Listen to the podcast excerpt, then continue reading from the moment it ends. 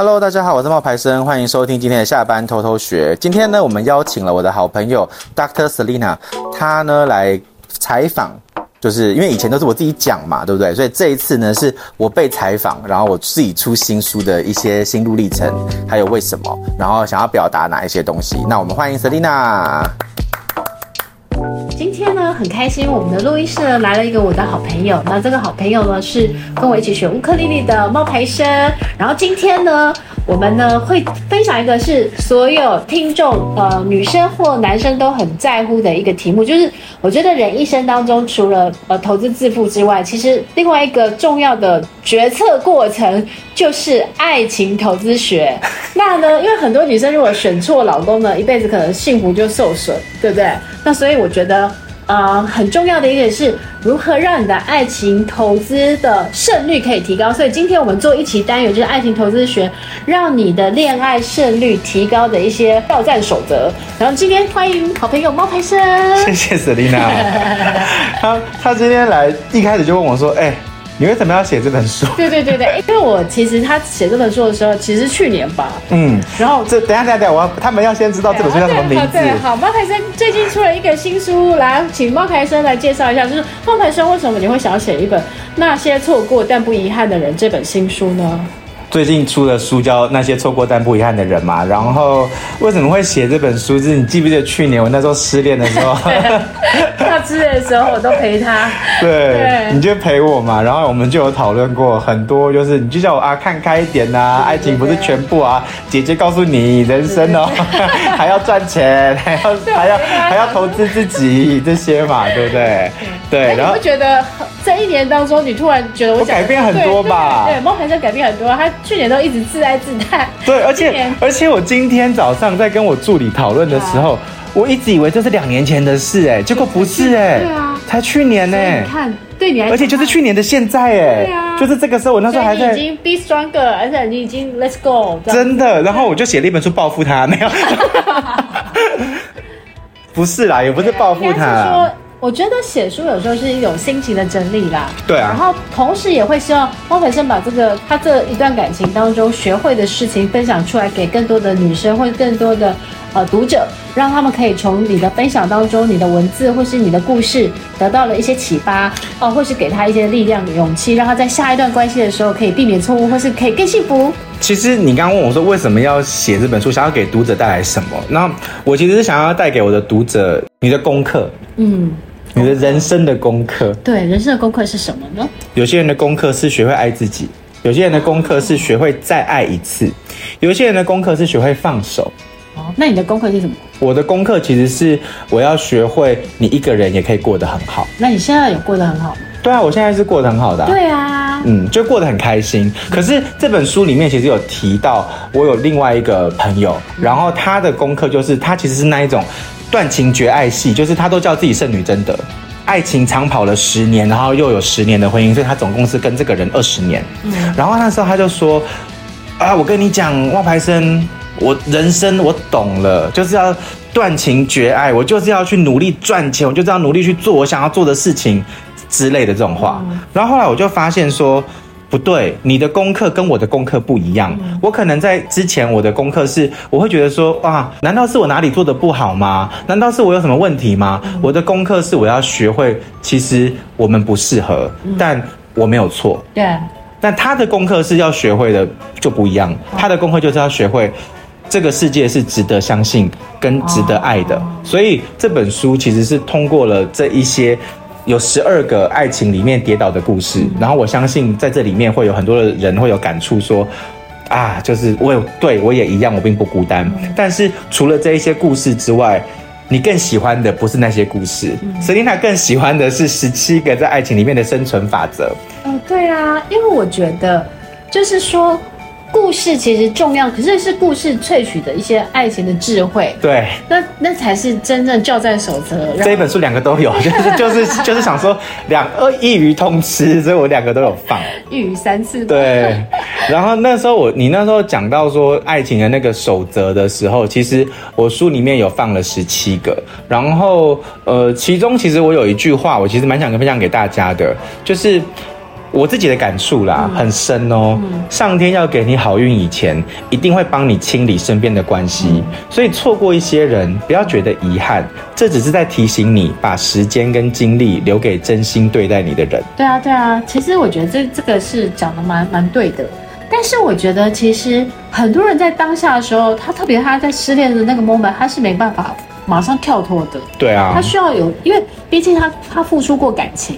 嗯，所以你要让他就是就是放下，然后往前走。有些时候是需要一点时间，对啊，因为我觉得时间是最好的呃治疗失恋的药。那个时候其实是这样，我那时候为什么会从失恋里面走出来？首先一开始是。那时候一开始就像你讲的嘛，痛苦，然后做什么事情都提不起劲。学乌克丽丽的时候也是有一搭没一搭，然后每天就是过得像行尸走肉，然后就是很沮丧，就是一天到晚就是苦瓜脸这样。然后那时候是我们都认识的一个朋友，嗯，就是我就直接讲名字，反正他应该也不会听。小周，然后 Q 他，你认识嘛？对不对？就是他好像也来上过你节目哦。有有有。对，小周，保险专家，对，保险专家小周，他生日的时候带他太太，啊，琪琪，对，跟我一起去垦丁玩。然后那个时候我说了一句话，我说：“哎，以前就是其实，在一个月前，我才跟我的对象去垦丁玩。嗯，然后我那时候讲了一句话，什么？我说以前都是我跟他两个人来垦丁玩，现在我只有一个人了。然后你知道小周跟我说什么吗？小周说我们是三个人来玩，不是一个人。对啊，你还有好朋友啊。然后那个时候我就很感动，你知道吗？然后然后那时候我们晚上回去，在那个民宿里面。要帮小周庆生嘛？他生日，他的第一个愿望就是说，我希望冒牌生可以赶快好起来，不要再难过了。对啊，我那个时候就觉得眼泪就奔出来了。对，我那时候眼泪就崩出来，我就心想说：天哪！就是我感受到了被爱，你知道吗？所以一年过去之后，我真的觉得我自己好很多。我就像那个荣升熹贵妃的甄嬛。就是从甘露寺回宫的时候，就是那种重整旗鼓。结果一年我就写了两本书，哎，这是我的第二本了。然后我开了新的线上课程，然后我就我也遇到了别的人，然后我就觉得，哎，你刚刚不是有讲一句说什么？我们都希望遇到一个好的爱人，然后让我们可以减少一些人间疾苦嘛，对不对？我跟你讲，选对一个好的爱人，真的是可以减轻一半的人间疾苦。但是你一旦选错了一个不适合自己的人，你会发现一切人间疾苦都是他带来的。对，所以我觉得这今天其实我们很重要的就是说，因为很多的女生呢，她会有就是常常遇到渣男，对，然后遇人不淑，所以我想要问一下，就是说为什么有些女生常常遇到渣男？什么样的一个状况？比如说是不是她常常事不明，或是有什么特质很容易就是吸渣这样子？我跟你说，这这一篇我真的前几天。才被我的粉丝也问到，嗯，然后书里面其实就有写，我觉得其实吸渣体质错的不是在那个女生身上，嗯，就像你刚刚说的，是渣男嘛，所以是男生的，是渣男是那个渣的问题嘛，对，渣男不一定要男啊，渣男渣女都有啦，对，所以说就是是那个渣的问题嘛，那那个渣是什么问题？那个渣有时候是我们让他造成的，嗯，因为一开我们当我们人很渴望爱的时候，会发生一件事。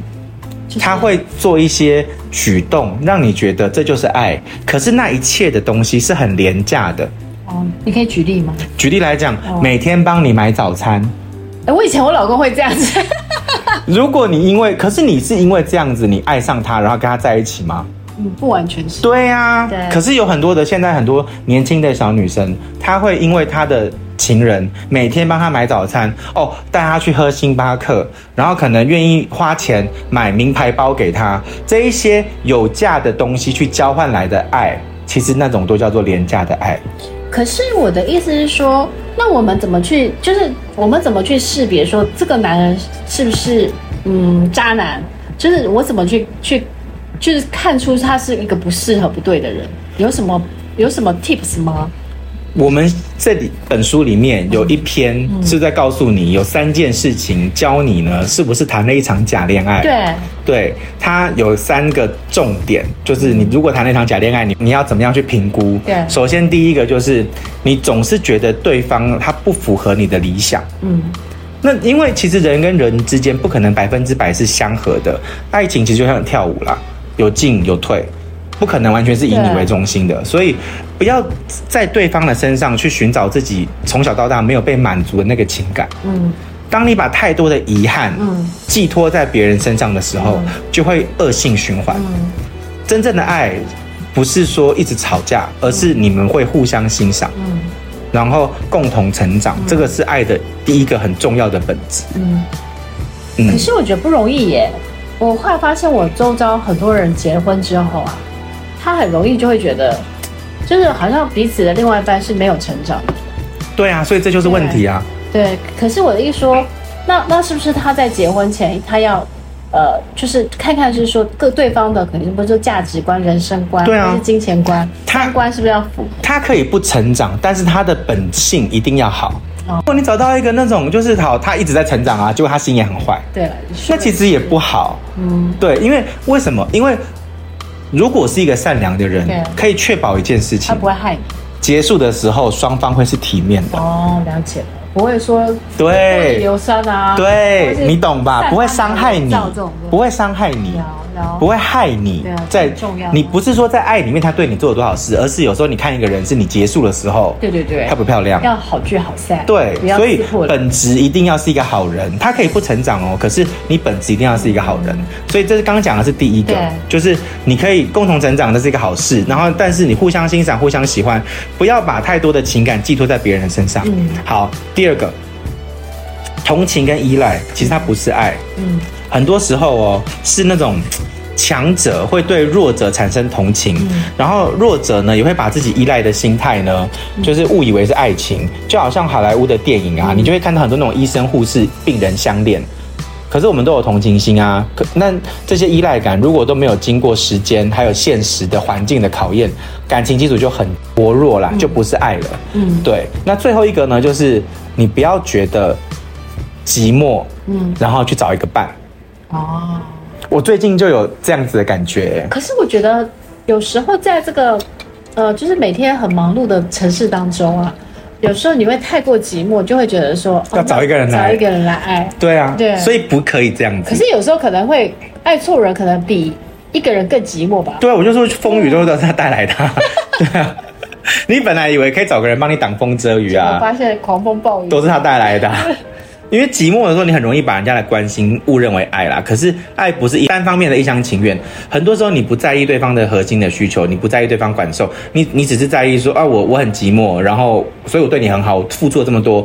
可是其实这样子就是一场假恋爱啊。嗯，寂寞不是爱的理由，爱也不是付出就可以得到所有的。对，但是我我我意思是说，好，那我们先知道就是说，哎，这三种恋爱是可能是就是这三种方式方式，可能它不是。他是假恋爱，嗯，对不对？那我们要知道，就是说，哎，那我们如果我们要避免遇到渣男，那是不是在谈恋爱的过程当中，当你有这就是不要交往的那三种人呢？我们有书里面也有，里面有写到嘛？有，就是有三种人是觉，我是觉得这三种人你就不要跟他交往了。对，那哪三种？第一种是让你狂掉眼泪的那一种。对，如果真心爱你的男人，他舍不得你掉一滴眼泪。真的，对，对，他让你掉都是喜悦的眼泪，感动的眼泪，不是那一种。买了五间泰国房地产，眼泪，而不是对，而不是那一种说哦，就是他为什么晚上不回家，为什么他不接我电话这种。不是，这个其实很很，我记得哈，哦，我有个朋友呢，前一阵子我们在聚会的时候，然后他就哭了耶，因为他说他的男朋友常常常就消失。找不到人，然后他就会觉得赖他都不回。嗯，那像这种其实就是因为其实他就让你没有安全感，对，让你常常掉眼泪。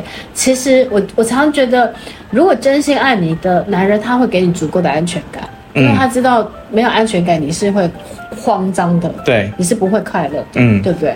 安全感这又是另外一个议题了。对，可是我们对我们因为篇幅有限，有限，我们下次再讲安全感。对，我讲一个，我讲一个比喻啦。啊，我觉得安全感呢，其实你要去想一个问题：一只麻雀，它在飞，它会飞，但它有一天它停在那个那个停在一个树枝上面休息。那你觉得是什么给那个麻雀安全感？你觉得是那只树枝，还是麻雀本身的翅膀？你懂我意思吗？嗯，在这个重，这是一个重点哦。为什么？因为我们都会认为安全感是要别人给，嗯，可是实际上真正拥有安全感的是麻雀本身的翅膀，嗯，并不是它站上去的那一根树枝。哎、哦欸，可是我觉得它其实是相对的耶。嗯，它其实我觉得安全感是当你自己足够 strong，然后或是说，哎、欸，对方其实也给你足够的安全感。我举一个例子好了，其实我觉得我会。最后我我挑我老公很大一个原因，是因为我觉得我老公给我非常大安全感，很好啊。就是我知道他都不会欺骗我，我知道他那个他也不会背叛我，所以我觉得在这个关系当中，我我会觉得我至少会有足够的安全感。可是相对的，也是因为你自己很有能力啊。啊，对了，就是你你的安全感的终最终的来源是来自于。我自给自足，我可以靠我养，我可以靠我自己，也可以过得很好。对对对，你是我的锦上添花，但你不是我的翅膀。对，你是我的那根树枝，有它在我会觉得很棒，但是没它在我还是可以飞。嗯，所以其实安全感应该是自己跟别人同时给你的。对啊，对对啊。那第二种人，第二种人是三种人，明明知道你在哭，生闷气，还是要继续证明他是对的。这种好像很多男生在吵架的时候也会这样子。嗯，对，真的就是一直跟你争啊，一直跟你辩。嗯，然后最后一种就是吵架会跟你动手。这个一定是不可以的，因为会打老婆或打女朋友的。我只要觉得他动手过一次，他以后就是会一直持续。对啊，对。而且我跟你讲，就是很多事情虽然是没有所谓对错，嗯，可是当一个人他把你逼到歇斯底里的时候，嗯，最后他还会骂你一句：“你是不是有病啊？”这种人真的不能要哎、欸，对，我讲真的、欸，就是我遇过几次是这样，就是 我我把我自己觉得最好的东西都给了对方，嗯、结果换来一句是，你知道你给的这一切都不是我要的，听很伤人。对，然后那时候就是我第一次觉得说，是那这些东西不是你要的，是我给的不够多吗？嗯、还是我给的不够好吗？嗯、其实不是，这就只是他可能欺骗了你，哦，他可能有别的隐情，呀，对。可是我觉得，其实常常在爱情当中，有时候呢，比如说对方有一些行为，比如说他常常消失，或常常爱理不理，或干嘛的，那女生常常会觉得说，是不是我不够好？对啊，就是会有这个问题啊。对，那怎么样去，就是如何让自己就是在爱情当中不要被被伤害，然后呢，不要一直自责。那那我们女生要如何，或是不是女生，就是我们如何？保护自己，或是怎么样让爱情当中可以做一个 smart，然后所以有哪些事是必须要学会的？首先，其实我觉得结束一段感情啊，嗯、不是只是在跟对方分手哦，嗯、而是你在跟过去的自己，还有被爱过的自己告别。嗯，就是因为你自己在跟过去的自己，嗯、这个好感觉这一段好有哲理，哲理耶。嗯，就是这真的是我很深刻的体会，嗯、就是。就是因为你在跟你过去的自己告别，你才会那么痛苦。对，因为你在否定你过去的一切都是错的，哦、就是你付出的一切都是不对的。而且我觉得很多时候大家恋爱失恋很难过，是大家觉得我付出那么多的青春对我的时间，然后感觉好像就石沉大海，对，就是再也。收不回来那种感觉，对，难过的那个那个难过就是难过，你其实是在跟过去的自己告别啊，你对对你自己付出的事情告别啊，对，所以你才会那么出不来啊。那要怎么样确保自己不要被伤害？对，就有几件事情我想要提醒大家。第一个就是不要挑衅，保护自己，尽快离开那个现场。嗯，对，安全。分手的时候就是不一定分手，我是怕说有时候会打架的时候。对，就我我这个其实比较，我这个其实比较严重一点，就是他是在保确保自己不要被伤害，是不要就是是打架的时候，就是家暴的那种时候，就是哎没有，有些女生会哦，会家暴别人，不是会说你有本事你就打，啊好的，你试试看啊，这就叫做挑衅。对，这个你要你不要挑衅，因为你一旦挑衅了，其实这双方都不讨好。对，就是你要保护自己为安全感。发现很多妈妈那一辈的人常常会这样讲所以不行啊！对他们，才会说你你有你有你有你你有胆就打我啊！对啊，所以你不能去复制你父母的错误。所以我一开始不是有讲吗？你不能够用你自己曾经被伤害过的那个遗憾，然后要你的伴侣要也要就是弥补你这件事情。其实不是，嗯，你自己要先知道说，我们现在陷入了这一段问题，这个关系现有一段问题了。好，那我不可以像我爸爸妈妈那样子讲话，说有本事你就打啊，你试试看啊，这种。我没不行，就是第一个不要挑衅，保护自己比较重要。然后再来就是家暴专线一一零一一三那个专线呢，其实二十四小时全年无休的，所以你可以打一下那个协得到协助。然后第三，嗯、你要去医院，如果你真的被打了，验伤单，对，一定要开验伤单。而且我跟你讲，很多人会问说，那要去哪里开？没有家暴科，那要去哪里开？去哪里？对不对？你也不知道，对不对？代表你看你多多幸福，就是好事。所以哪里开？妇科、外科、小儿科都可以开。哦，对。验伤单去申请保护令吗？对，接下来对，就到了保护令，去申请保护令，然后确保自身的安全。再来呢，就是你要你你虽然不要挑衅，对不对？你要离开现场，对不对？但是在离开现场之前，你要记得拍照存证。嗯，就是他如果推摔了什么东西，盘子摔破什么的，就拍下来。嗯，然后第最后一个就是。为了要保障你自己的权益，嗯、其实是可以有一些法律协助的。哦，对，哦，因为政府有一些就是免费的免费的法律咨询，对，应该是在每个公所或什么的。对，它会有一些法律援助。对，然后我必须要讲一下，就是有些人其实就像 QR code 啦，嗯、你不扫一扫，你就不知道它是什么东西啊。真的，对，真的是日久见人心。对，所以再来就是。爱的潇洒，活得清醒，思想独立，行为独立，挥别过去以后，少理一些烂人，专心赚钱了。对，因为我跟这一年应该很有感。对，因为我跟你讲，有钱的你遇到的，你可以的选，你可以遇到的选择会更多。嗯，我觉得不不完全是说只有有钱啦。嗯，我觉得当你呃清掉一段不好的关系，然后让你开始就是。聚焦在自己身上，提升自己，不管在各方面啊，不管是在学习上面啊，嗯、或是在自己的外表上，或是在自己的气质上，或是在自己的人际关系上去精进，嗯，然后让你自己成为更好的人，更好的自己的时候，对其实你的磁场就会吸引到更对的人，对啊，对不对？我的这本书其实是想要送给那一些曾经受过伤的人啦，嗯、就是不管你在感情上面受伤啊，心理上面受伤啊，嗯、我觉得我的这一本书其实是可以帮助你有一些不同的想法，嗯，就我曾经。曾经讲过一段我觉得很神奇的事，他大家都说这个可以反映出我的性格，嗯，就是有很多读者会问我说，失恋最好的方法就是治疗失恋最好的方法是什么？就怎么样提高你的恋爱的胜率，然后找到幸福，哦、对不对？对，我都会跟他说，失恋最好的方法就是，比如说我现在失恋了，我一想到他，我就存五十块。哦，这是蛮好的，转移注意，哦、你要知道想念，你要知道所有的一切是有代价的。嗯那没想他，你就存五十块，你会发现哦，你很快就会拿存到一笔还蛮可观的钱。然后有些人就会跟我讲说，可是问题是我没有五十块可以存啊，我没有那么有钱啊。我跟你讲，你这个就是盲点，我没有叫你把这个钱拿去用掉，我只是告诉你可以存下来，你可以从，其实就是从一个小猪，从你的银行到你的小猪铺满的道理是一样的。你要知道，你为了这件事情，你花了多少。的小猪铺满，嗯，结果我有一个粉丝，他就真的照着我的这个建议做，他最后存了九十九只，啊？嗯，他存那么多只，对，他跟我说存了九十九只，我还是忘不掉，然后我就说你现在开始要去规划的是这九十九只小猪铺满你要怎么用，哦，他就说，哎，对耶，对，然后就瞬间忘记他。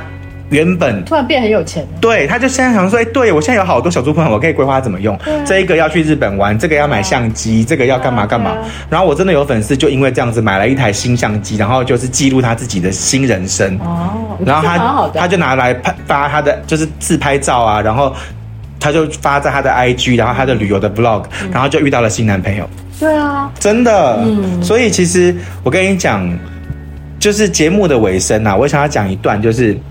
你会发现过去的那些心眼泪啊、心碎，其实它都是礼物啦，啊，因为真的会带来那一些修复。然后你会等到你真的如果走出来的时候，你才会愿意去感谢那一些曾经发生过的一切。嗯，就是我当下在失恋的时候，就去年的七八月、九月的时候，其实我是很 down 的，嗯，我是没有，我可以见证。对，就是你懂的。那那一阵子，我其实你要我说出来什么。这些过去都是礼物，我说不出来的这种话，因为我还在沉溺于痛苦之中。可是等到你真的像我刚刚讲的那样子，你去转移你的注意力，存小猪铺满，想念就存五十块，你也可以存五块，你也可以存一块，但你要知道你的想念是有代价的，因为你你已经浪费很多青春的，你在想念他的时候又在花很多时间。对，那我觉得人一辈子最宝贵的就是时间，所以不要再就是其实你伤心。其实某种程度也在浪费你现在的时间，因为你现在的时间好好的精进自己，或是好好的往下一段关系去去去努力，那都会比现在还浪费时间。可能你省掉那个时间，你就可以及早找到下一段幸福。对对。然后我也想要跟大家讲哦，就是有些人会跟我说啊。我失恋了，那我要改变我自己，我要变得更好。其实我觉得不是，嗯、你不需要变得更好才值得被爱。嗯、你现在其实就已经值得被爱了。嗯、这点我觉得是要跟很多失恋的人讲。哎、欸，可是我觉得这个是很多失恋的人就会有点自卑，就觉得说对，我是不是不够好？然后或者是别的女生比我好，然后就一直开始自我苛责。对啊，所以我觉得你这个讲的也蛮好的。所以有一颗渴望变得很好的心，值得鼓励。但别忘了，现在的我们也值得被爱。老板生书里面有这一段话，就是接受自己原本的样子，比努力扮演另外一个人轻松多了，对不对？当我们遇到真正爱你的人，根本无需逞强，因为他们永远都会接受你最真实的模样。对啊，所以真的不用去强迫自己一定要改变。其实不是，改变不是问题，是你遇到一个不适合的人。对，但是我觉得他那个有时候也是需要去觉醒的。对啊，这就是要经历过你现在才会知道的事。因为就是呃，省去节那个觉醒的时间，可以看冒牌生的 这一本 那些错过但不遗憾的人。对，对其实我最后讲一段啊，就是就是我我看到冒牌生写完这本书，我也很替他开心，因为真的从去年到今年，其实我一路看他就是改变 的过程，然后改变，然后今天他还一直跟我讲，因为我之前就是。分享给冒牌生的一些高配洗衣店，什么七八零、九一九零、一九二九都知道他赚很多。对，所以他现在呢，他现在跟我说，他现在有钱都不买包。对，我要做资产配置，资产配置、投资存钱。你看，你与其浪费，等到我存好了更多的钱，我就可以去泰国买房子了。我在泰国等你啊，做邻居。对，所以我真的很替冒牌生开心，然后也也希望冒牌生这一本书。呃，能够呃分享给更多的人，然后真的希望更多在失恋中受伤的人，然后就是跌倒的人、流泪的人，可以从冒牌生这一本那些错过但不遗憾的人，可以去回首一下那些错过但不遗憾的人。然后你要知道，其实那一些爱情，然后你透过我的感悟，你会有更深刻的体会。嗯，对，真的，这个这这这这本书真的是冒牌生。这一段时间的成长，然后他也，呃，听了很多别人的爱情故事，对，然后写出来的，然后我相信大家看了这本书一定会收获很多，让你在下一段的爱情当中，下一段的亲密关系当中，你那个制胜率可以提高很多，嗯，对。然后今天谢谢冒牌生，也预祝冒牌生这本那些错过但不遗憾的人新书大卖，然后也希望大家可以从成为一个聪明的。呃，女人或是聪明的男人，然后让你在爱情当中无往不利，然后得得到你下一段的幸福，或是这一段的幸福。然后谢谢孟培生，然后祝大家呢有美好幸福的人生。我们下次见了，拜拜，拜拜。